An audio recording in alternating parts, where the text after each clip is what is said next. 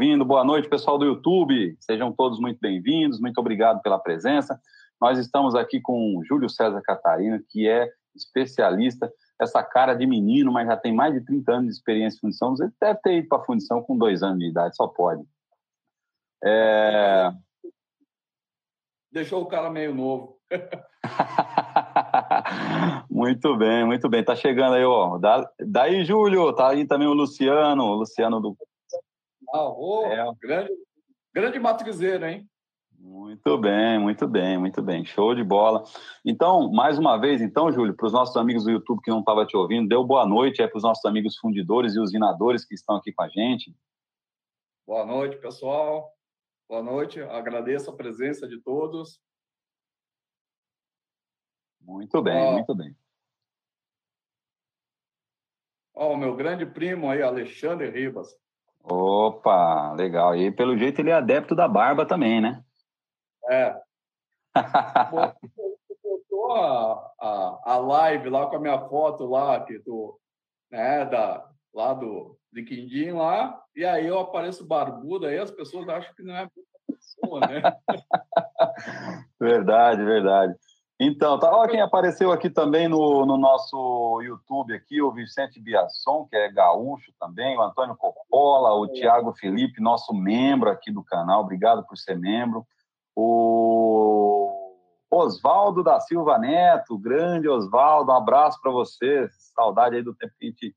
Opa, tá aqui também o pessoal do Panelas Rocha, obrigado aí pela presença, muito bem, muita gente bacana chegando aí e participando com a gente. Ô, ô Júlio, vamos começar é, falando um pouquinho é, sobre, sobre o, o, a usinagem de fundido, né? Então, para quem, é, por incrível que pareça, tem gente que não é da área, que gosta do nosso conteúdo e tal. Então, fala assim, resumidamente, o que, que é usinagem de fundidos? Explica assim de uma maneira, é, é, como que a gente fala, de uma maneira didática, para quem não é da área. Ó, a, a usinagem de fundidos ela é uma usinagem, é, depende do tipo de peça, pode ser complexa, pode ser uma peça simples, mas elas têm suas nuances é, devido ao, ao, material. Precisa, sim, é, de, de conhecimento é, sobre, como eu posso dizer, detalhes é, que passam desapercebido numa usinagem, por exemplo, de aço, de peças torno, redondas ou coisas assim, né? Então, ela tem suas nuances e ela, ela pode ser, sim, é, tão complexa ou a gente vai desmistificar aqui depois na nossa live aí como pode se tornar mais é, suave essa, esse, essa questão da usinagem de fundidos. Muito bem. Assim, de uma maneira geral, né, é, a gente está falando de usinagem, é tudo aquilo que a gente precisa retirar de metal de uma peça que, que, que, nós vamos falar aqui de fundido, mas de qualquer peça de metal, né, que a gente vai colocar numa máquina, tudo que a gente retirar de metal ali, a gente acaba chamando de usinagem, né, Júlio? É, é a, é a retirada do material e deixando ela, a peça é, propriamente dita pronta. E a usinagem ela não tem limite em termos de metal, né, Júlio? E até mesmo alguns plásticos, né? Onde que a gente pode utilizar dentro dos metais aí de usinagem? Então, ela tem a sua, é, é, os metais elas são diversos. Ela vai desde o fundido, alumínio, aço, é, os componentes mais difíceis de ser usinado que a gente conhece, muita gente conhece como próteses, né? São materiais de difícil usinabilidade os mastencítico, austenítico, são diversos tipos de materiais. É, é infinito, na verdade. Pode usar, use nylon, plásticos, como você disse, bronze, é infinito. Ouro, prata. Verdade, né? O, a gama é muito grande. E então, uma vez que a gente vai usinar essa. Outra coisa também, né, Carlos? Usinagem é qualquer retirada de metal. Por exemplo, aí é a pergunta que eu te faço. É, quando eu pego lá uma peça qualquer e eu, por exemplo. Deixa eu ver aqui, ó. Eu tenho essa peça aqui, por exemplo, ó. Aí vamos dizer, nessa peça aqui, ó. Se eu fizer isso aqui, fora do processo de fundição, é, isso aqui pode ser, esse furo aqui, pode ser considerado usinagem? Pode. Pode ser considerado usinagem. É, sempre é o detalhe do desenho, se ele pede a usinagem acabamento, os acabamentos é o que determina se ela é usinada, se ela é bruta, é, o, é, o, é os acabamentos que pedem em desenho. Positivo. Gente, a gente não vai entrar aqui em detalhe de desenho, antes que vocês perguntem, nós não vamos entrar aqui em detalhe dos triângulozinhos, dois, três, quatro, porque isso aí é legal mostrar, talvez até fazer uma outra live com slides, né, Júlio? Aí a gente mostrar né, o que, que significa cada desenho, cada ranhura, cada tipo de, de, de simbologia, mas aqui hoje nós não vamos entrar nesses detalhes, não é isso? Vamos no detalhe do processo daí nas próprias, próximas lives. Deixamos em aberto para várias perguntas que vão surgir aí e a gente vai responder durante as, as próximas lives aí. É isso aí, é isso aí. Então, assim, você, você que quer assistir mais, coloca assim, quero mais conteúdo de usinagem. Escreve aí nos comentários aí quero mais conteúdo de usinagem. E aí, se tiver bastante conteúdo, se tiver bastante, é, se tiver bastante comentários aí, a gente vai fazer um, um, segundo. Mas se não tiver comentário, fica difícil, né, Juliano? não sabe o que, que a nossa audiência quer, né? São perguntas que a gente vai responder assim que possível. É isso aí. Bem, pessoal, então agora que a gente já falou um pouquinho do geral ali do que, que é a fundição, é, do que, que é a usinagem, é, eu, eu, eu, pedi gentilmente aí para o Júlio para ele apontar para a gente, porque existe, né, Júlio, como todo mundo sabe, existe aí uma questão fundição-usinagem. E talvez dentro do mercado, a melhor, nós vamos falar um pouquinho mais para frente, mas a melhor forma de você fazer o seu produto é quando você agrega valor né, através de um fundido usinado e você entrega ele usinado para o seu fornecedor. É, porém, a gente tem muitas coisas que acontecem que a gente não consegue, é, que a gente acaba um setor prejudicando o outro, né? Então, pessoal, eu pedi para o Júlio elencar para a gente aí, sei lá, uns cinco, seis itens que é, são prejudicial na usinagem que a fundição faz. Então, é, presta atenção aí, fundidor, e veja se você concorda. Usinador, se você concordar, escreve lá, hashtag concordo. Então, vamos lá, Júlio, o que, que você pensou aí para a gente em termos dos cinco itens que mais, ou cinco, ou enfim, que mais atrapalham a usinagem de fundidos? Então, no, no decorrer da, do conhecimento de várias empresas onde que eu pude ter o contato e a experiência própria, apontou alguns erros, é, algumas, algumas questões, não é erros, algumas questões que impedem a produtividade ou o consumo excessivo de componentes na usinagem, e que são eles areia incrustada, né? Quando tem areia incrustada no, no material do fundido, o desgaste das pastilhas, das ferramentas que estão usinando, ela é crítica, então, dentro dessa da areia incrustada, ela acaba, ao invés de uma, uma ferramenta fazer 10 peças que ela foi determinada, com um custo X, ela acaba fazendo duas peças, três peças, com um custo muito superior. A outra questão que, que eu vejo muito é, é a questão da rebarba. Né? Então, a gente tem alguns processos dentro da usinagem e dentro da própria uh, fundição que se a gente tivesse uma, uma interação entre esses dois setores, porque para, me parece que é uma empresa só, eu sempre costumo dizer, é uma empresa só com dois, com, com duas empresas abaixo dela. Uma empresa chamada fundição e outra empresa chamada usinagem. E elas não se conversam é a grande maioria, elas são elas não se conversam. Então, quando tem rebarba, ela pode ser ou depende a quantidade de rebarba que tem, ela pode ser previamente solucionada dentro da rebarbação da fundição. E ela também não vamos é, é, criar uma, uma, uma polêmica dentro da usinagem que por causa da rebarba a gente não vai usinar essa peça, porque a peça vai sair com custo alto, com a, a peça vai sair com tempo alto, e com, custo de ferramenta alto. A gente utilizando ferramentas com as arestas inativa, a gente consegue, sem custo nenhum de ferramentas, tirar essa rebarba tranquilamente na usinagem. Mas isso tem de ter uma integração entre as, as, os dois setores, fundição e usinagem, que a gente consiga é, determinar um ponto é, que é aceitável dentro da usinagem rebarba. Entendeu?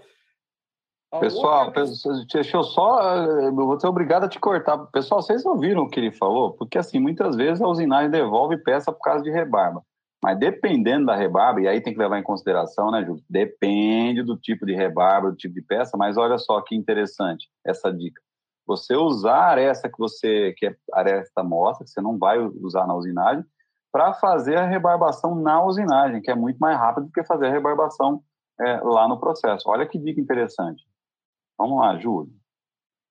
Uh, além da, da areia incrustada, a rebarbação, a rebarba que tem na peça, ela, uh, o controle de qualidade tem de ser, tem de interagir junto com a usinagem sobre a questão da dureza da peça. Por que da dureza da peça? Porque às vezes é, esse esse parâmetro de dureza numa, na máxima e na mínima de fundição ela, ela a, deixam na máxima ou extrapolam essa máxima de fundição, ela impactua diretamente na produtividade da, e da, da peça. Por exemplo, uma peça que foi determinada que ela demora 20 minutos para fazer, um centro de usinagem, né, provavelmente ela vai, ela vai ter esse tempo acrescido de 30% a 40% a mais. Então, ela não vai produzir. Vai chegar no final do dia e não vai produzir. Detalhe: quando há dureza, não há só um desgaste de ferramenta, há a quebra, a perda inteira da ferramenta. Então, isso impactua lá no final nos custos financeiros que foi estipulado pelo custo peça ou pelo custo hora máquina. Então, isso impactua. Voltando ao assunto de novo interagiu, os dois setores, com certeza o resultado vai ser ótimo. Né? E areia, incrustação de areia, atrapalha não na usinagem? Muito, foi o que eu falei ali no começo. Ela dá uma abrasão nas ferramentas, né? Geralmente, a gente está falando de ferramentas já num nível superior uh, hoje em dia, que é a, a questão do metal duro. Então, nós temos vários fornecedores que eles não são nem, nem, nem eh, não fazem parte, não tem fábrica no Brasil de metal duro. Elas são todas fora do Brasil. Então, a tecnologia é, é excelente das ferramentas hoje. Eu não vou nem entrar no mérito que os fabricantes eles estão tudo meio iguais. Porém, a, a, a areia incrustada, ela cria uma abrasão nessas ferramentas que a durabilidade delas elas caem em muito. O tempo de usinagem continua mesmo. Tá? Ele não muda por causa da areia, certo? Mas certo. Não muda o tempo. Mas o consumo de ferramenta eleva com toda certeza 40%, 60% a mais por causa ah. da areia. É muito. Ah. Chega no final das contas. Então, por exemplo, é o que eu sempre costumo, costumo dizer. Quando você é, fundiu uma peça e usinou uma peça, você tem custos diferentes. Porém, a venda da peça é um custo único.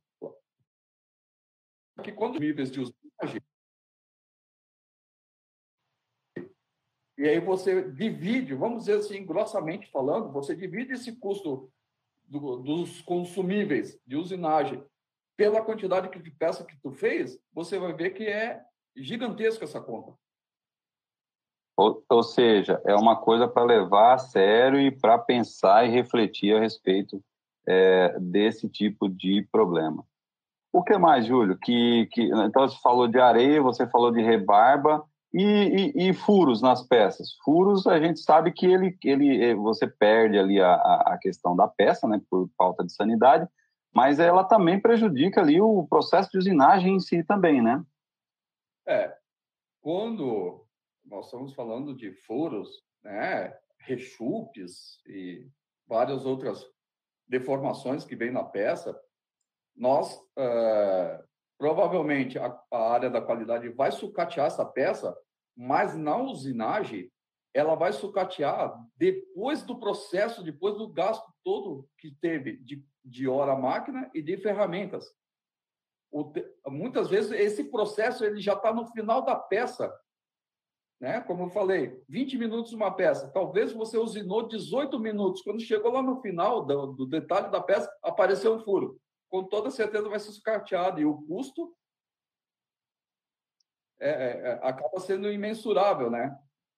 É, porque, na verdade, você não perdeu sua peça, você perdeu a capacidade produtiva de usinar a peça, né, Júlio? É, é, é essas, essas questões Fernanda, como a gente tinha comentado, elas, na verdade, não é uma área simplesmente da qualidade apontando que isso aconteceu por um erro de fundição ou por um erro de usinagem, não é. A, a gente tende a, tende a acreditar que é só uma empresa só e que na hora das tomadas de decisões elas têm de ser apontadas sadiamente colocando para os gestores de cada área as suas dificuldades, né? E isso Perfeito. cabe muitas vezes das empresas dar essa liberdade, né? E aí o resultado disso daí entre a fundição que eu, eu digo assim, eh, eu aprendi um pouco de fundição do decorrer do tempo, justamente pela dificuldade de usinar peça fundida. Outra coisa. Que Entende? coisa, hein, Júlio? Então a gente aprende ela na, o, na o... prática todos os dias e a gente vê que tem solução interagindo um setor com o outro. Tem uma questão aqui que o Cleiton Silva levantou muito bem aqui, que é o seguinte... Eu acho daqui que a... foi a voz, Fernando. Oi, tá me ouvindo? Pessoal, tá me ouvindo aí? Vocês estão me ouvindo? Vocês estão me ouvindo? Vocês estão me ouvindo, pessoal? Opa, o pessoal de casa está me ouvindo. Júlio, você está me ouvindo? Júlio, me ouve? Agradecer a presença da, do pessoal de Caxias do Sul, do Lucas José, do Michael Garbim, do Daniel Alves, é, do Alexandre, já está aqui, já falamos do Maicon. Alô? Pessoal, é, a gente está com uma dificuldade técnica lá com o, o Júlio. Júlio, me ouve? Tá me ouvindo, Júlio? Tá me ouvindo? Aqui tá normal. Aqui eu tô falando, o pessoal de casa. Ah, o pessoal de casa tá ouvindo. O pessoal, o pessoal é, de casa tá ouvindo. Eu, o pessoal de casa tá me ouvindo. Eu tô escutando. E eu tô ouvindo você. Então, assim, a gente está te ouvindo, você, eu tô, eu tô te ouvindo, e o pessoal que está em casa também está ouvindo. Eu não. Ô, louco, meu! Ao vivo é mais difícil, hein, pessoal? Ó, queria aproveitar e dizer que daqui a pouquinho a gente vai chamar o Robson para participar com a gente aqui, ele que está online aí, já na expectativa para participar com a gente. Agradecer aí a presença de todo mundo que está aparecendo. É... É... Sai e entra de novo, Júlio, que aí vamos ver se, se a gente consegue. Eu vou, eu vou, vou chamar aqui o, o nosso amigo Robson, enquanto o Júlio conserta lá, eu vou chamar aqui o Robson é, Bussolotti, Conheço o Robson há quase 20 anos e, e até hoje eu me confundo na hora de falar o nome dele. Júlio, sai e entra de novo. Eu não estou te escutando, Fernando. É, sai do Insta e entra de novo. Que aí a gente tenta fazer desse jeito. Vou tentar colocar também aqui o. Ô Robson, você tem que aceitar aí agora. Você tem que aceitar aí agora para ver se a gente dá certo. Tá me ouvindo? Não, ainda? Deixa eu ver se ele sai. e entra de novo. o seu som, o seu som, eu estou ouvindo, show de bola, mas mas ele está sem retorno, pessoal. Então aí fica difícil de falar. A gente agora vai fazer a pergunta. Eu queria convidar vocês. Fernando, eu saio e entro de volta? Isso, por favor. Saio, entro? Tá. Então, é, eu queria é, ver com vocês a possibilidade. Ô, Robson, você conseguiu entrar aí? A gente já te, já te convidei aqui. E está dizendo Ro, Robson. Vou tentar novamente chamar o Robson aqui. Ver se o Robson entra com a gente. E depois a gente tenta adicionar o. Fala, Robson, tudo bem? Boa noite. Tudo bom?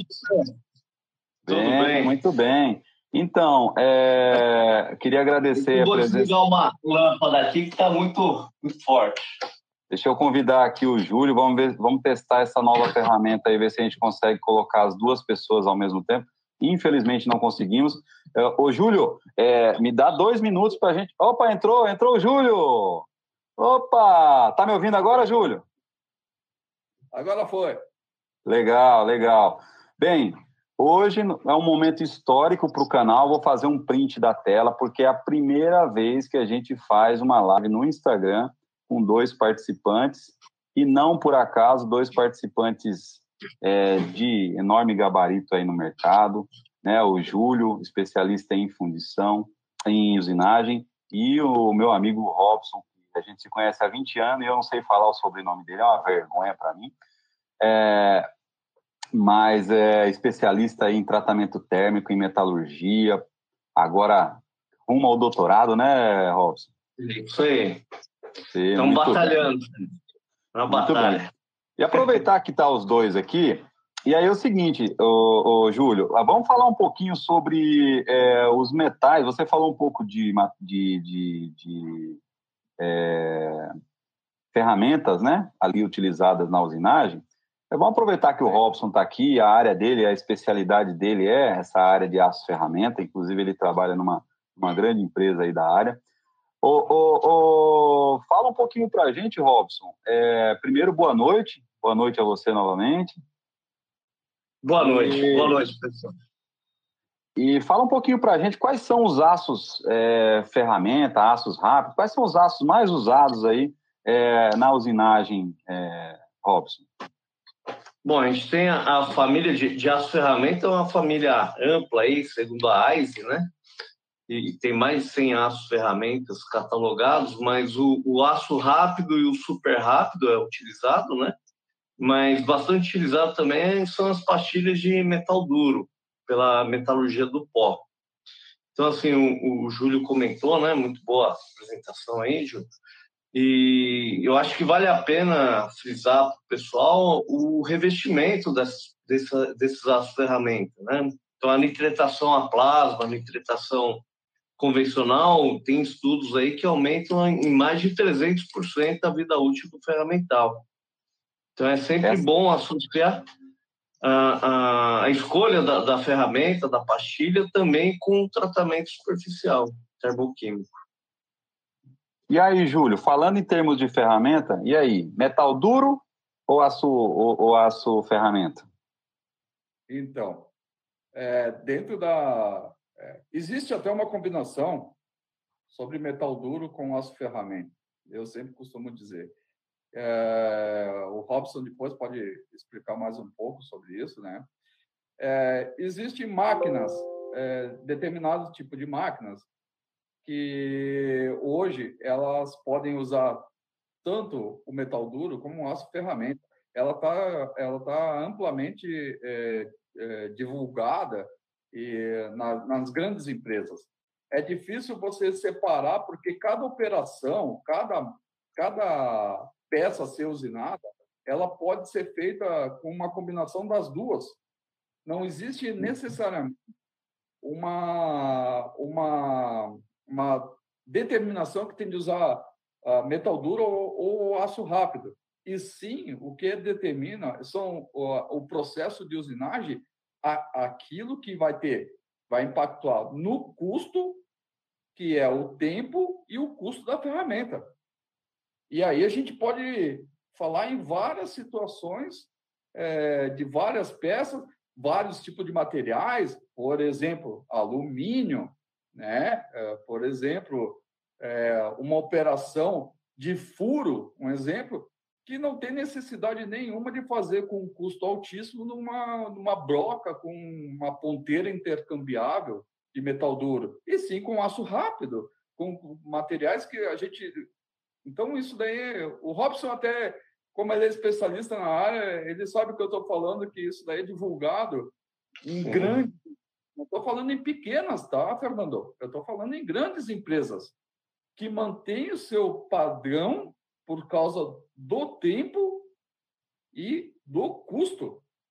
Então, são os engenheiros de processo, né? E aí, aí tem aquela coisa assim, não, é, aquele processista, ah, me perdoem, né, que fala assim, não, eu tenho de usinar com esse tipo de ferramenta, é com essa marca, com isso, aquilo, eles estão pecando, porque eles têm de conhecer tudo sobre ferramenta. É verdade. O, Robson, é uma coisa importante que o Júlio falou, porque assim, né, você falou aí dos produtos nitretados que aumenta 300%, mas às vezes o cara tem um volume de usinagem muito baixo, então de repente o custo que ele vai ter com a ferramenta não viabiliza a utilização. Então é muito importante levar essa questão do custo, né, Robson? Sim, com certeza.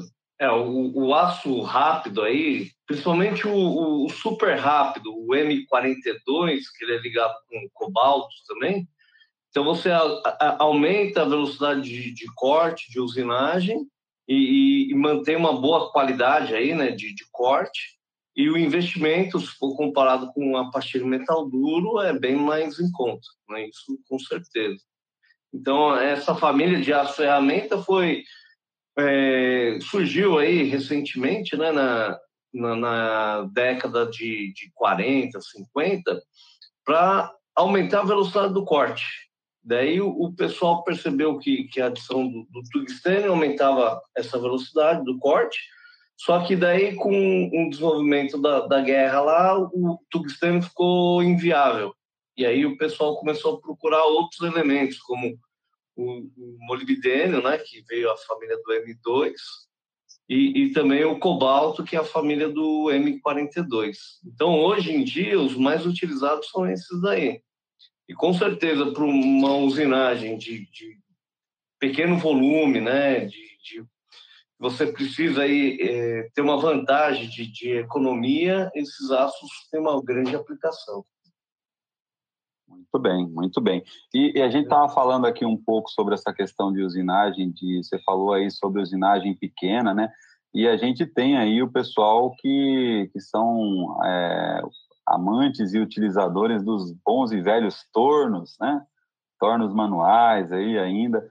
É, que dica, ô Júlio, você deixaria em termos de ferramenta? Que dica que você deixaria para o cara que está usinando aí num torno convencional ainda? Então, torno convencional, numa fresa convencional, é, nós aqui em Caxias é, é, somos estritamente competitivos em usinagem eu acho que é uma da. É, na nossa região em si, não só Caxias, a nossa região em si, ela é estritamente é, competitiva em usinagem. Né? Uh, eu sempre recomendo para essas, essas empresas, porque eu vejo elas usarem aço rápido, eu, e às vezes as pessoas, amigos meus, me perguntam: ah, o que, que tu acha de eu botar eu comentei, né? Ah, vou usinar alumínio, mas eu vou usinar 10 peças em alumínio. Ah, a pessoa lá me ofereceu uma pastilha de diamante para usinar. Não usina, cara. Usa, usa as ferramentas que tu tem de aço rápido aí. Continua usando. Não muda. Porque o teu custo, não, aquelas 10 peças que ele vai usinar, ele não vai pagar a filha. Uhum, com certeza. Competitivo no mercado nunca, entendeu? As grandes, eu, te, eu conheço vários nichos de mercado de, de matrizarias e de empresas é, pequenas, de, a gente fala que são empresas que estão é, são caseiras, né? Aqui a gente tem algumas manias de falar aqui na região aqui é, de porão, etc. Que elas são estritamente competitivas e não necessariamente elas usinam com metal duro. Elas vão lá, pegam a ferramenta que o, o que o Robson está falando, eles vão lá e afiam a ferramenta. Eles uhum. são. E, e, dificilmente você, um, um vendedor de, de, de, metal duro, né, uma empresa, vai conseguir mudar essa, essa ideia dele porque ele já sabe que ele está ganhando. É óbvio que ele quer, a pessoa quer falar que é estabilidade, que é isso, que é aquilo, que tira, que, que é muito fácil ser intercambiado, que, mas ao meu ver, ao meu ver, continua com aço rápido. Não mudem se eles usam aço rápido. Pelo uhum. contrário, acho que quem é especialista nessa área, como nosso amigo, ele uh, cabe a ele mostrar para ele que ele tem vários tipos de materiais que estão no mercado de aço rápido, que evoluiu, como ele está falando, na questão de nitratação e, e, e várias outras tipos de material, que provavelmente ele não saiba. Exatamente, exatamente. Ô, ô Robson, é, é, essa pergunta, o Júlio, o, é, tem umas coisas que a gente não alinhou, não, mas o Júlio tá, tá, tá puxando a corda para o lado certo. É, eu ia tocar justamente nesse assunto. E aí, amolar a ferramenta. Que ferramenta que eu posso amolar e que risco eu posso ter em amolando uma ferramenta? Ou não tenho risco nenhum? Não, tem risco, né? Porque assim, o, o aço ferramenta, apesar de ter uma, uma resistência para trabalhar quente, que a gente fala aí por volta aí de 600 graus, se você superaquecer ele, acaba dando um segundo revenimento ali localizado. E aí tem uma, uma perda de dureza na superfície e isso vai prejudicar o corte, né? Então, assim, dá para afiar, mas desde que você tome os devidos cuidados, não, não colocar muita pressão, usar um rebolo com, com abrasivo adequado, é, garantir o ângulo de usinagem, né? Então, você tem que ter um, um afiador é, é, uma prática manual aí que eu, hoje em dia, né, o ferramenteiro que, que tem o afiador, é cuidado lá é a, a, a joia da ferramentaria, né? Então, o, o, os ferramenteiros tratam esse esse profissional aí com muito zelo, né? Porque é uma, uma prática manual, mas dá para afiar, assim. Certo, Legal. Júlio? oh, tem uma pergunta do Rogério Souza. Obrigado, Rogério. Boa noite, seja bem-vindo aí. Rogério pergunta uma coisa legal. Quais as particularidades de usinar aço manganês? Vamos começar com o, com o, o nosso amigo Júlio. Fala aí, Júlio. Uh, o, a particularidade do aço manganês para você usinar, ele, ele, ele basicamente são ferramentas hoje que são usuais, elas, elas não mudam essa, essa, essa questão, tá, Fernando? Mas as velocidades dela uh, depende a, se é centro de usinagem, se é torna, elas são muito baixas porque ela, ela cria uma certa abrasão e que isso daí vai desgastar a ferramenta por completo, sem dizer que o acabamento superficial dela acaba não ficando bom. Isso daí a gente tem de ver cada particularidade do manganês, porque é, eu até posso citar uma, uma no tempo aí que a Taurus tentou fazer várias coisas, a Taurus Armas, com, com histórico de manganês e não deu certo. Mas é porque porque ele tinha dentro dele um processo pronto na cabeça dele. E o mesmo processo que ele tinha para usinar aço e o aço inox, ele acabou levando para o manganês. Que muda e completamente, não, né? Não é a mesma coisa, porque tu tem que estudar toda a estrutura do manganês. As, ferram as, as ferramentas, eu que a questão, eu não sei, o Robson, se ele pode até, eu gostaria de saber, até se explicar, uhum. se tem é, as ferramentas de aço rápido, que é próprio para o manganês, porque eu, eu, eu, até hoje eu não conheço, assim, sabe? São e aí, Robson? Só uma, uma, particularidade aí, sinceramente, eu não tenho essa, esse know-how para estar tá, é, especificando um aço ferramenta específico, né? Para o aço manganês. Mas a gente sabe que o aço manganês é um aço austenítico e à medida que você vai trabalhando, ele vai incluando e a dureza sobe assim exponencial. Então ele é mole, né? Você mede uma dureza dele no estado solubilizado lá, é mole. Mas de repente você começa a usinar ele, ele vai encruando e a dureza aumenta aí, vai para 50, 60 HRC, muito fácil. Então eu acredito que, que está relacionado também com, com, velocidade, como é que você faz o avanço né, na, na usinagem, né? Mas especificamente o aço ferramenta não, não saberia, porque eu nunca usinei esse aço. Então... Perfeito. Mas é, é, bem lembrado, e quem quiser saber mais sobre aço manganês, nós temos duas lives no canal, uma com o nosso amigo Nilder, que é da área de fundição, e o, também o, o, o Pablo, que fizeram duas lives legais, falando justamente o que o, o que o Robson acabou de falar. Uma das propriedades do aço manganês é justamente a, de, a capacidade de endurecer ao longo do tempo, a, é, com as pancadas que ele toma, né? Então, hum. ele é praticamente o rock balboa dos aços aí. Ele, ele começa mole e termina super resistente, né? Muito bom. Ver, ó, ver a, a, experiência de ver usinando lá na Taurus Aro, né? Fazendo propaganda, não estou fazendo propaganda, hein? É só uhum. experiência.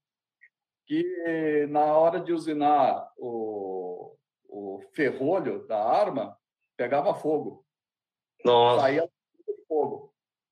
Olha. Então, mesmo com um jato de, de, de do, do, do óleo para resfriar, saía fogo. Nossa, interessante. Ó, tem uma outra pergunta aqui bem legal que eu vou fazer enquanto o, o, o Robson está com a gente aqui. É, eu posso soldar... Essa pergunta eu acho que todo fundidor e todo usinador já fez. Eu posso soldar pastilha de aço rápido, Robson? Soldar, sabe que soldagem é um processo complicado, né? Você pode, desde que seja o processo adequado, a brasagem, né? Então, a soldagem por brasagem também é uma. Você não chega a fundir o metal base, né? Você vai pegar a pastilha, uma haste, e fundir o metal de adição, e ele vai, por efeito capilar, preencher o espaço ali e, e, vai conseguir fixar a pastilha. Agora, a soldagem por fusão do, do, do, do metal, é, metalurgia do pó ali é, é, impossível. O que, que o pessoal faz aí, o, o Fernando e Júlio, são revestimentos. Né? Você pega o refúgio dessa pastilha e, e faz um processo de moagem, depois faz uma tipo uma metalização. E, e, aí você acaba revestindo uma superfície com, com essa, aproveitando né, essas partículas da, do, do, metal duro. Mas a pastilha em si, não, não é, a soldagem é, é chamada por brasagem. Muito bem. E aí ele, lógico, não vai ter a mesma resistência que ele tem na, sem, sem a solda, né? Sim, com certeza. É, inclusive, tem várias empresas do ramo de, de vendas de ferramenta e é a uhum. prática eles têm as pilhas de metal duro é, standard e para dar uhum. um maior eles fazem justamente o que tu falou acaba revenindo é, botando vários tipos de de, de, revenir, de revenir, revenir a, a pastilha para dar um maior rendimento não sei até qual uhum. se isso é, tem práticas, tem práticas aqui, tem bastante práticas, né? Para dar um. Só que aí a gente entra num mérito, Fernando, que é aquela questão lá anterior do, do, da, das nuances dos problemas que tem de fundição que vem para a usinagem.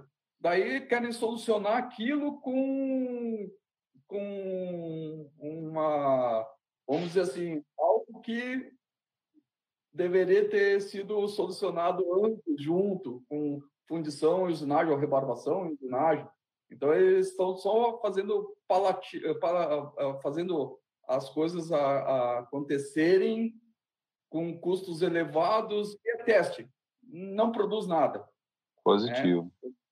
Nada melhor do que o Robson, que é especialista nisso, fazer a indicação correta para quem quer fazer isso. Positivo. Uhum. Ó, o, o, Lucas tem uma pergunta aqui que eu acho bem interessante também, Júlio, que é o seguinte: quanto ao material, existe a possibilidade da máquina perder potência e aumentar o tempo de usinagem por baixa usinabilidade? Eu vi quem que é o Lucas, meu grande amigo Lucas da Intercast. Não faz propaganda, cara. Para fazer propaganda, os caras têm que pagar. Desculpa, Desculpa. É, ó, Lucas, é assim, ó. Não existe essa possibilidade, tá? Máquina é máquina, peça é peça. Né? É, perder potência é problema de máquina. Não é problema da peça. A, a máquina está com problema. Então, assim, é, chama manutenção aí que o negócio está lento demais mesmo. Então, é, uma, vez, uma vez determinado que, que existe um processo que a gente consegue estipular um tempo, peça, a, a, as velocidades, os avanços, a, os G0 da máquina, a, potência da máquina, é, se é, ela está buzinando e ela acaba perdendo essa potência, não é por dureza ou rebarbação ou qualquer coisa que seja. É parte de encoder, parte de motor, alguma coisa está acontecendo lá que está uhum. perdendo a máquina. É, porque quando você tem um ponto duro ou esse é o problema de usinabilidade, você vai ter, basicamente, aí me corrija se estiver errado, basicamente você vai ter a quebra da ferramenta ou a mudança do estilo de cavaco, né? É, porque quando, quando é dureza, o que, que a gente acaba... Justamente, Fernando, quando é dureza, o que, que acontece? O operador já começa a diminuir o potenciômetro da máquina. Diminui o avanço, diminui principalmente a velocidade de corte para uh, ah, amenizar. Mas só que uh, fazendo isso daí a gente não está sendo coerente também, né? É, eu sempre digo que a gente tem de usar a coerência. Eu, eu como a gente falou lá no começo, são problemas que podem ser solucionados. Agora, o problema da máquina é só manutenção, não tem o que fazer. Muito bem, muito bem. Muito bom. É, o, o Robson, é, a, a, pergunta que eu ia te fazer é o seguinte: é, uhum. Tem o pessoal que gosta de falar de aço ferramenta e a gente sabe que aço ferramenta, além do aço que a gente tem aqui para a parte de usinagem, você tem aço ferramenta para diversas aplicações, né? Certo. Então, é, eu queria só que você é, falasse para a gente um pouquinho, brevemente, quais são as outras aplicações dos aço ferramenta, né? E também uhum é, convidasse o pessoal para o nosso evento que a gente vai ter aí também, que é o workshop de aço ferramenta, né? Na, no decorrer do mês aí. Fala um pouquinho sobre, sobre a, a utilização da. Você permite aí, Júlio, para ele falar, fazer um merchanzinho aí? É, eu quero escutar, eu quero aprender. Tá certo. Então, a, a, norma internacional que rege essa família aí de aço ferramenta, né, são as especiais Especial porque tem, tem a aplicação dele é especial e a composição química. Né? Então, a, a IVE, é, American Iron Steel Institute, é, eles determinam aí as famílias. Né? Então, basicamente, tem a família da, da série W, que é temperável em água, o S, que é choque.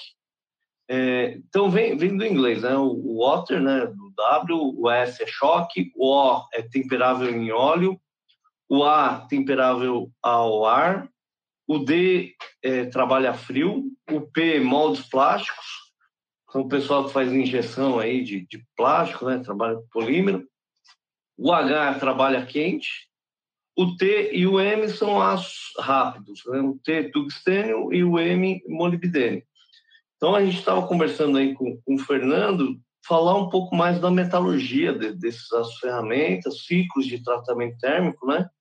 E alguns modos de falhas.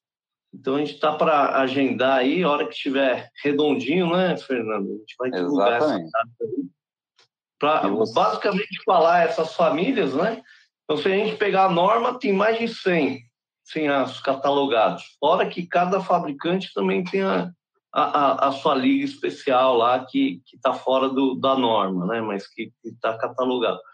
Então, assim, a gente vai falar da, das principais, né? E o objetivo é entender um pouco mais delas, a aplicação e, e desempenho delas, né? Então, por que, que tem aço ferramenta que a gente aquece lá a 1.200 graus para austenitizar e tem outros que eu tenho que colocar no máximo 800, 850 graus, né? Porque tem aço que tempera ao ar, por que tem aço que eu, que eu tenho que fazer uma têmpera na água? Né? Então, são particularidades de cada família aí. Então, é, é esse vai ser o objetivo no, do, da nossa nosso é, mini curso, né, Fernando? É, vai ser praticamente um mini curso, vai ser uma aula espetacular que o Robson gentilmente vai fazer com a gente aí. Então não perde, não perca. É, e se você gostou do que, do que ele falou aí, deixa o seu comentário aí, comenta aí, ó, aço ferramenta, vou assistir, aço ferramenta, vou assistir, e deixa a hashtag dr.fundical, Deixa aí, porque a gente, não, ninguém tá deixando lá no YouTube também, pessoal, só o Cleiton que lembrou de colocar. O Cleiton tá ganhando todos os bonés aí. Você viu que ele agora até é poeta? Você viu que ele é poeta? Ele fez o, a rima aí com o Doutor Fundição. Ô, Robson, agora que a gente já. É, é, você fica com a gente aí até o final? Vamos, vamos ficar assim. Vamos, vamos lá então. Então, assim, ó, tem uma curiosidade, Júlio, aqui muito, muito importante, que é o seguinte. É, eu queria perguntar para você é, qual é a maior dificuldade, na sua visão, qual é a maior dificuldade que impede é, as peças fundidas de serem competitivas quando usinadas? Na sua visão, você que tem andou aí pelo Brasil inteiro, é, na sua visão, qual, o que, que mais impede? O que, que é mais, mais, a maior dificuldade? Fundida e usinada na mesma empresa? Da. Justamente é o processo que é que ela que as empresas têm. Seja máquinas, é, porque é, máquinas de fundição ou sejam máquinas de usinagem. A competitividade ela está acerrada. Hoje a gente está vivendo indústrias 4.0 e, e assim eu já digo que tem empresas que eu vejo, como eu te disse, que eu olho, é 6.0 já, já está além daquilo que eu, que eu, eu admiro essas empresas quando elas têm uma visão competitiva além do seu.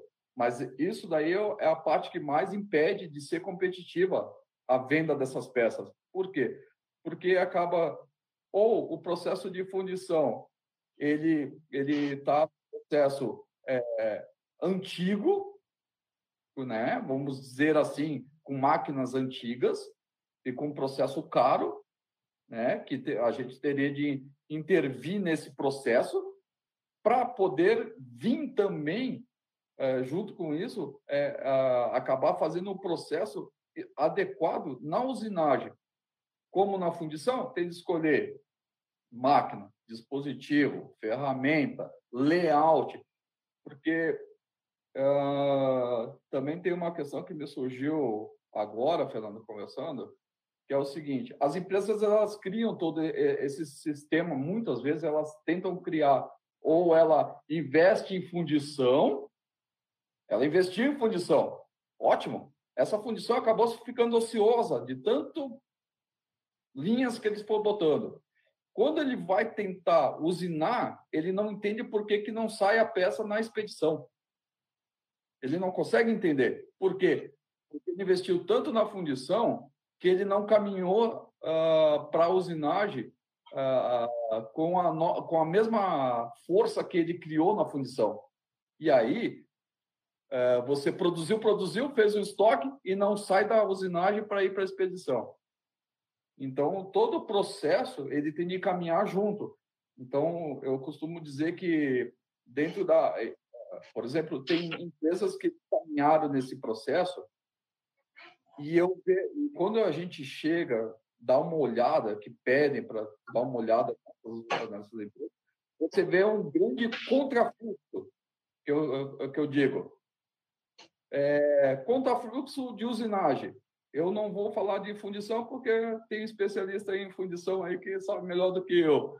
Mas de usinagem, muitas vezes a pessoa criou um layout que as peças chegam só por um caminho, né? E ela sai por aquele mesmo caminho. O que, que quer dizer isso daí? Que quer dizer que quando ele tirou a peça, ou ele, ele colocou a peça e tirou a peça daquele mesmo caminho, o operador vai ficar ocioso esperando chegar a peça de novo. Então, a, a programação dele, da, da empresa, ela é, vamos dizer assim, tem o tempo de ciclo de usinagem, tem o tempo, ok, tudo mais, e ele não entende por que, que não chega a peça. Claro, a ociosidade desse tudo, desse contrafluxo de chegar e de entrada e saída de peça, na grande maioria, é o que eh, acaba é, criando esse problema de não ser competitivo, né? não produzir. Legal. E, e, tem uma questão aí também, aí eu vou perguntar para o Robson, porque é o seguinte, o Robson, eu sei que ele trabalhou numa, numa empresa que tinha fundição e usinagem, comprava, comprava fundido, mas ele era do laboratório, então ele é aquele cara que estava assistindo de camarote. Pergunto a você, Robson, como, como espectador, é, usinagem e fundição conversa na empresa? Ah, é uma briga eterna, né? Como o Júlio bem explicou aí, parece, deveria ser é, um time e um resultado, mas às vezes parece que, que uma está competindo com a outra lá, né? Então, assim, se, se o, os gestores se, se, conversarem, se alinharem, o resultado sai melhor, com certeza. Mas muitas vezes a gente não vê isso. Né? Um é. quer tirar da, da frente ali e empurrar para o outro. Eu lembro de uma é fundição, uma fundição multinacional grande, né? isso já 2006, 2003, por aí, ele já adotava o job rotation é, entre os gestores das áreas. Então, é, quando eles fizeram a primeira vez, deu um choque de gestão violento, porque eles pegaram justamente o, o, o, gerente da fundição, coordenador da fundição e colocaram na usinagem, pegaram o, o, coordenador da usinagem e colocaram na fundição. Então, chegou no final do mês, os caras né, começaram a entender quais eram as dificuldades que cada um tinha. Então, não, vou mandar essa peça aqui porque é, eu vou facilitar o trabalho dele. E, então, assim, no caso da, dessa empresa especificamente de Minas Gerais, funcionou muito bem essa, essa rotatividade de gestão aí, porque aí em todas as empresas, viu, Fernando? Funciona, né? E, aliás, é. falando nisso, tem uma pergunta do Cleiton aqui, que é o seguinte, Júlio. É, quais são as boas práticas é, que o fundidor pode olhar na sua usinagem é, e saber se está sendo eficiente? Então, por exemplo, custo versus equipamento, distribuidor automático de ferramentas, o que mais? ele, a pergunta é sobre a usinagem, né? O que, que deveria fazer com plástica na usinagem, né? Exatamente. Eu, ele, ele, fez uma pergunta que ele, ele, ele sabe bem que, que, por que, que ele fez as perguntas aí, viu? É, é, é, na verdade, é, eu costumo fazer uma análise assim. Muitas vezes, as empresas têm máquinas tem ferramentas, elas dispõem disso, tá? Só que o que ele está falando é você olhar para o layout e tirar os tempos ociosos, é o que ele está falando. É, quando você monitora, tem as ferramentas à disposição, nunca vai faltar para ele, tá? Porém, para ele retirar, ele tem de pedir permissão, passa o crachá, ele tem de informar quem ele é para poder retirar as ferramentas, tá? É, tudo isso daí a gente mapeia daí custo, porque ela vai mapear é, para quem está tirando, qual a máquina, qual a peça, então é, é e qual, é, então isso daí mapeia, tá? Mas antes disso daí, a gente tem de notar que os tempos ociosos são justamente para a procura de ferramentas, dispositivos, tudo que está ao redor para ele trabalhar. Então, por exemplo, você tem o setup, vamos supor que se tudo tivesse uh, como uh, ideal, né? Você tem um número de setup lá, ah, é 20 minutos para você trocar de dispositivo de uma peça para outra. Mas a ociosidade, o layout no geral, é, você acaba falando assim: o operador saiu daqui, atravessou o setor, foi pegar um dispositivo lá no setor, foi procurar o dispositivo lá no setor para trazer para cá, esperar uma empilhadeira levar. Então, tudo isso daí, então, de 20 minutos, passa uma hora e meia, duas horas e o cara não nada. É. Então, é, essas nuances, antes de você falar para o CEO da empresa que que você tem de comprar máquina, ferramenta, dispositivo, a gente tem de olhar o layout e os tempos ociosos que ele que tem no setor. Perfeito. Tem uma outra pergunta também muito boa aqui do Cleiton, que aliás essa era para fazer primeiro, que é o seguinte: é, comenta um pouco aí sobre o desenvolvimento de modelos de fundição já pensados em pontos de fixação de usinagem. Ah, então, isso daí é, isso é uma interação. É o processo de usinagem, os processistas, a engenharia de processo, né, ou o especialista em usinagem, ele acaba denotando a, que se você colocar pontos é, de, é, pontos na peça que ela não interfere na estética, né, ou na funcionalidade da peça, você acaba tendo uma rigidez na hora de fixar ela num dispositivo, seja mecânico ou hidráulico, na máquina, e, e essa rigidez acaba elevando, o, é, aumentando os tempos, é, o, as velocidades de corte, porque a peça é rígida. Diminui completamente. Eu vejo muita coisa assim, que se tu mudar um detalhe na, no fundido para fixar a peça, ele muda completamente a estratégia da usinagem. E isso daí, eu estou falando assim, ó, eu já tive casos, tá? De 30, 35% de diminuição, diminuir o tempo de usinagem por uma simples mudança de, de um pontinho lá na peça lá para tu fixar ela melhor no dispositivo. Então, uhum. é, é, tem que ser pensado é, quem desenvolve o quem desenvolve o dispositivo muitas vezes ele ele é, ele já desenvolve pensando no desenho. O desenvolvimento está na base do desenho. Quando chega a peça física, o protótipo para usinar, ele vê que se fizesse o ponto, se fizesse. Ah, mas aí tu tem de mudar todo. E aí, muitas vezes, ah, aí é o que o Robson falou, né? Tem de interagir a usinagem com a fundição e, pra, e a engenharia né, de, de ambas as partes para ver se isso daí é possível ou não. Se for possível, é um ganho uhum. muito. Muito bem. E agora, para a gente fechar, porque no nosso tempo voa, nós já estamos com uma hora e sete aí de live, né? É... Para fechar, eu queria pedir é, para vocês dicas para os nossos amigos. E lembrando que aqui é, nós somos inclusivos. Então, aqui nós estamos falando para é, fundidores que têm centros de usinagem CNC, moderníssimos, cinco eixos, que faz sozinho, que tem trocador. E estamos falando também para aquele nosso amigo que está lá com a furadeirinha lá, fazendo furo, fazendo rosca, que tem um torno convencional, que tem é, uma fresadora, enfim, é, todos os processos aí sintam-se abraçados aí pelo Doutor Fundição e pela, pelos nossos conteúdos. Então, assim, eu queria primeiramente pedir para o Robson aí é, que dicas que você teria, né, é, aí na utilização é, de, de, de, ferramentas de aço rápido, de, de, que tipo de dicas você pode deixar para os nossos amigos aí para fazer é, a, a, a, usinagem é, durar mais, ser mais rentável? Deixa aí a sua dica. Então, é, que, eu, que eu vejo assim, que aumenta bastante a vida útil do ferramental, o pessoal está usando. Eu gosto muito de falar em, em tratamento termoquímico, né? Nitretação, estudos aí tem, tem demonstrado, e, e viabilidade prática também. Processo duplex, que é a nitretação líquida, né?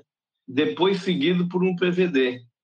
Então, o, prepara a, a, base lá com uma camada mais é, maior de, de nitretos, né? E depois entra com, com PVD para dar uma dureza superficial muito alta, chegando aí por volta de 3 mil até 5 mil vickers. Então, estudos aí têm demonstrado um, um ganho significativo. Então, vale a pena aí para quem trabalha com usinagem, com ferramentas, fazer pelo menos um teste aí numa ferramenta crítica, né, com o processo duplex. Nitreta primeiro, né, tempera, revine, depois faz a nitretação líquida ou a gás e depois um PVD para fazer o acabamento superficial. Esse Acho tratamento que... já tem fornecedor que entrega ele pronto, Robson? Isso aí você tem que é, contratar e pedir para alguém fazer? É, geralmente é, é, contratado, né? Mas não, é a mesma empresa. Se mandaria para uma que faz especificamente a nitretação líquida, depois mandaria de novo para uma outra que faz o, PVD. Muito bem. É. Ô, Júlio. vale a pena. Legal. Ô, Júlio, e aí tem o seguinte: quais são suas dicas? Mas a primeira delas eu queria perguntar, é, porque assim, não adianta nada, fundidor, você fazer o que o Robson fez aí e jogar na mão do pessoal lá e o cara quebra na primeira usinada, né? Uma hora e meia de usinagem, né, Júlio? Então, quais são suas, suas dicas aí? Olha, eu é, a usinagem é bem complexa. Assim, eu, eu teria várias dicas para dar, certo? Mas uma das principais que eu vejo é, são invistam nas pessoas que elas elas elas vão dar o retorno. Elas têm de ser conhecedoras daquilo que elas estão fazendo. Uhum. É, se vocês não investirem nas pessoas, isso daí vai ficar. Não adianta você colocar a melhor máquina, a melhor ferramenta, a ferramenta do Robson, é, é, o dispositivo, se é mecânico, se é hidráulico, isso não vai resolver porque ele que vai tirar a tua produção da máquina. Ele tem de saber, porque hoje uh, eu, eu vejo muito a prática de você é, colocar do setor de fundição operando uma máquina CNC ou tentando fazer um processo de usinagem. Isso não vai dar certo, porque a, probabilidade disso dar errado é muito grande. Você não vai produzir. Invistam em pessoas. As pessoas têm de ser capazes de você fazer o, o tem de apresentar, Fernando, o melhor processo, o, me, o menor custo, é, ter a capacidade de ter a visão sistemática de você conseguir enxergar o processo num todo e não só no apertar o botão. Não basta ser inteligente em programa CNC. Não basta ser, isso não vai resolver. Tem que ser bom, entender da máquina, como ela funciona, as suas nuances. Ela, ele tem que ser bom de entender e compreender o que o Robson está falando sobre ferramenta. Ele tem de entender aquilo, né? Ele tem de entender sobre o dispositivo que ele está trabalhando e como que ele funciona. E não simplesmente a fórmula pronta. A fórmula uhum. pronta vai funcionar eu vejo uma, uma grande perda né, nesse, nesse setor, que é o setor humano. Então, invistam, elas vão dar um bom retorno. Né? Muito bem, muito bem. Então, a gente está chegando ao fim. É, muito obrigado, então, ao Júlio Catarina por participar com a gente. Obrigado aí por contribuir com o tempo. Vamos sim agendar aí uma, uma apresentação aí com PowerPoint, aí com mais detalhes, né, Júlio? Vamos fazer aí para agosto, aí a gente faz alguma coisa. É, Robson, um abraço, muito obrigado também a você por estar com a gente aí. Obrigado Eu mais uma vez. Eu que agradeço a oportunidade aí, Fernando. Legal. Muito bom contribuir. E, e eu queria convidar vocês e todo mundo que está assistindo a gente aí, porque é o seguinte: sexta-feira a gente vai fazer o que vocês estão me pedindo há tempos nós vamos fazer uma live às 15 horas, fundindo ferro fundido nodular direto da fundição do Senai de Itaúna. Então, vamos, vamos carregar o forno, vamos calcular a carga, vamos fazer o nodular, vamos nodulizar, vamos inocular, vamos fazer é, análise térmica, nós vamos fazer é, a composição química no laboratório, então não perde, porque sexta-feira vai ser impagável. Não existe isso na televisão brasileira. Vai ser a primeira vez na história é, do YouTube aí que a gente vai fazer um, uma live com essa profundidade, com esse, com esse trabalho. Vai ser muito legal. Então, é, eu conto com vocês, divulguem aí, porque vai ser um conteúdo espetacular. Então, Carlos, é, é Carlos, ó, então, o Carlos está mandando aqui um, um parabéns para a gente.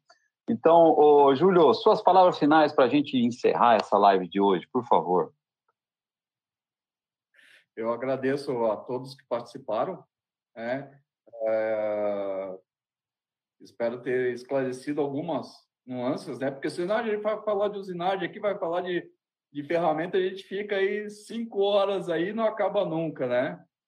É, eu fico à disposição do, da, do Fernando, do Robson e do, das pessoas que participaram, para que elas possam tirar dúvidas né, comigo, eu, eu tento esclarecer, né? E a gente sabe que a competitividade no mundo da fundição, ela está aliada à usinagem. A gente, cada vez mais isso está muito, uh, as empresas estão solicitando muito disso de fornecedores únicos de fundição e de usinagem. Fico à disposição. Um grande abraço aí para o pessoal que participou. O Cleiton, né? Porque o Cleiton é o nosso. Ah, na live aí de fundida aí do Senai, ele vai estar tá meio, meio dia já está ligado já. Ele vai esperar três horas e já está lá.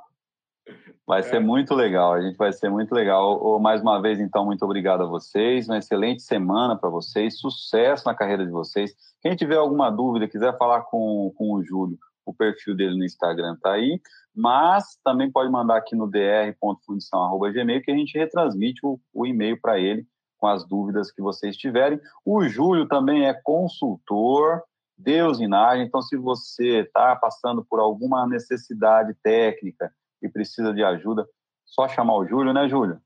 O Júlio atende, atende o Brasil, a América Latina e, e o Caribe, né? O Caribe também. E também o nosso amigo Robson aí também, que é, atua bastante na área de treinamento. Então, se você precisa de treinamento, se você precisa é, de algum suporte técnico aí, também é um cara muito, muito bacana para fazer treinamentos em tratamento térmico, em metalurgia. Nosso parceiro aqui do canal também, então manda lá no dr.fundição@gmail. Obrigado então aí o Oswaldo também que está colocando, é, dando parabéns aí para vocês pela live. E é isso aí, pessoal. Sexta-feira nos encontramos novamente. Um abraço, fiquem com Deus e até a próxima. Valeu, gente. Tchau. Até mais. Tchau, tchau. Tchau. Falou.